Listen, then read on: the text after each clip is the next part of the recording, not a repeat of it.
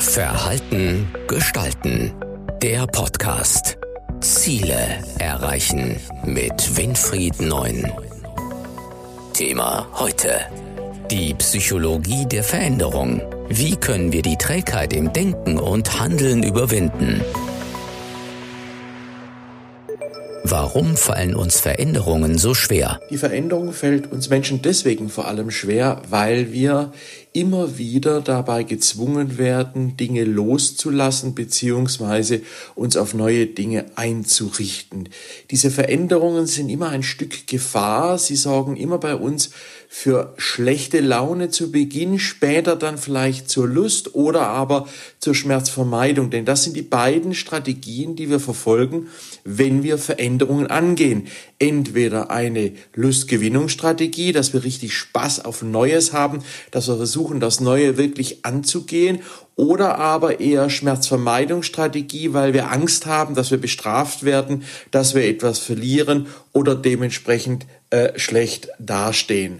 Und gerade weil wir immer in dieser Ambivalenz dieser beiden Strategien uns bewegen, fällt es auch schwer, Veränderungen anzugehen. Nicht nur des Loslassens wegen, sondern auch der Wahl, was ich tatsächlich will. Viele Menschen haben ihr Problem darin, dass sie keine ausgeprägte sogenannte zielbezogene Aufmerksamkeit haben. Das heißt, sie können Ziele sich zwar setzen, aber verfolgen sie nicht konsequent genug.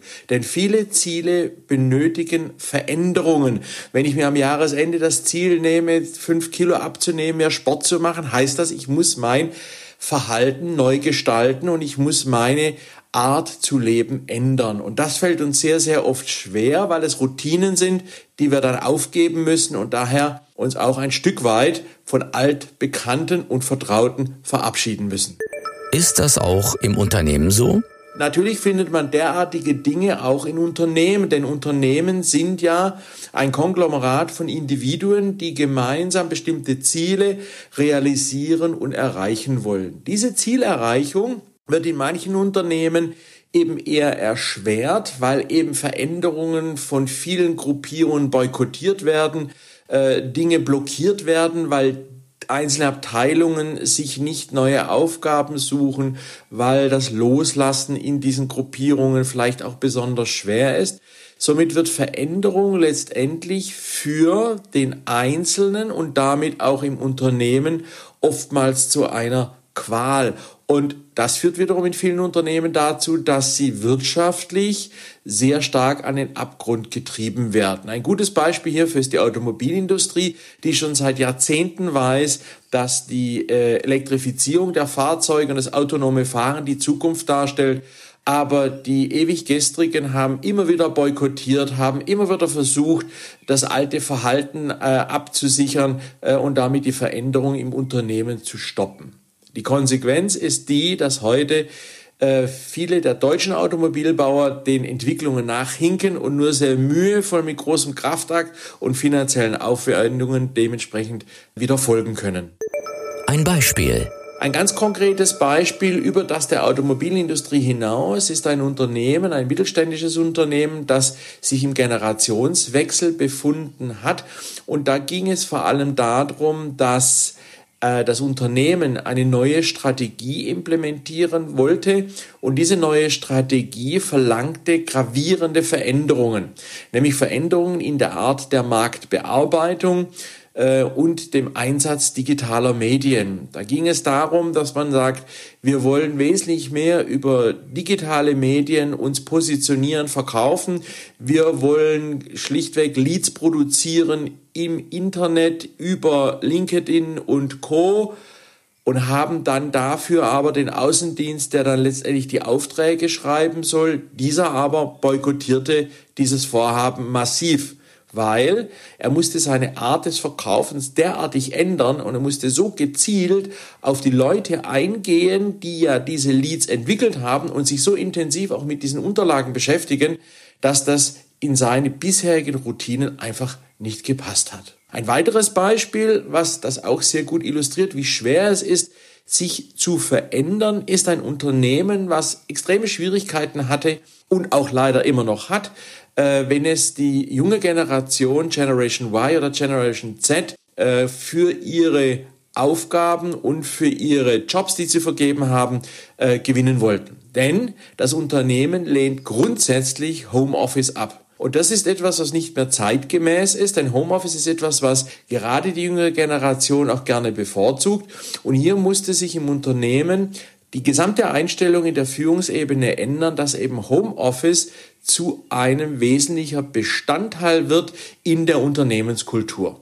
Dieser Prozess ist leider immer noch nicht abgeschlossen, da hier sehr, sehr viele Vorurteile gegenüber Homeoffice, gegenüber der neuen Generation erst einmal abgebaut werden müssen, um dann sicherzustellen, dass dann doch diese sehr zukunftsweisen, aber auch notwendigen Arbeitsstrukturmaßnahmen und entsprechenden Angebote auch platziert werden. Kann man Veränderungsbereitschaft lernen? Veränderungsbereitschaft zu lernen ist etwas, was in der Tat funktioniert und was man auch wirklich machen kann. Man kann Veränderungen durch Trainings und aktiven Dialog mit fremden Dritten vorbereiten und auch üben. Karl Popper, der bekannte Philosoph, hat ja schon gesagt, Leben ist Lernen und Lernen heißt, dass wir uns Dinge vorausschauend darstellen, ausprobieren und dann nachher sehen, ob das, was wir uns vorgestellt haben, auch wirklich so realisiert worden ist oder realisierbar ist.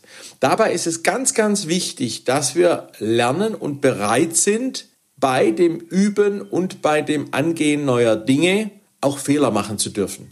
Denn Fehler ist das, was wir als aktives Lernen bezeichnen. Denn nur wer Fehler macht, kann über diese Fehler Erfahrungen ableiten, die er dann in seinem Erfahrungsgedächtnis abspeichert. Wie eben Karl Popper schon sagte, Leben ist Lernen und dazu gehören Fehler, Niederlagen, missglückte Ansätze und Missgeschicke einfach dazu. Wie geht das? Drei Tipps. Wer sich wirklich verändern will und sein Verhalten neu gestalten will, sollte dabei auf drei zentrale Punkte achten. Erstens einmal, er sollte sich zu Beginn nicht zu viel vornehmen. Veränderungen heißt immer Routinen streichen, neue Routinen lernen. Damit unser Gehirn und unser gesamter Organismus das auch mit einem sehr wohlwollenden Gefühl realisieren kann, ist es wichtig, dass wir uns nicht vier, fünf, sechs, sieben Veränderungen gleichzeitig vornehmen, sondern mit einer beginnen und diese Veränderung dann auch ganz konsequent, langsam, aber kontinuierlich versuchen umzusetzen. Also nicht zu viel vornehmen. Das zweite, auf was man achten sollte, der zweite Tipp ist, wenn man eine Veränderung angegangen ist und stellt fest, dass die Veränderung nicht das ist, was man sich wirklich erhofft oder erwünschen hat, dann sollte man die Veränderung an sich wieder in Frage stellen. Denn es macht keinen Sinn, etwas zu verändern, von dem man selbst nicht überzeugt ist.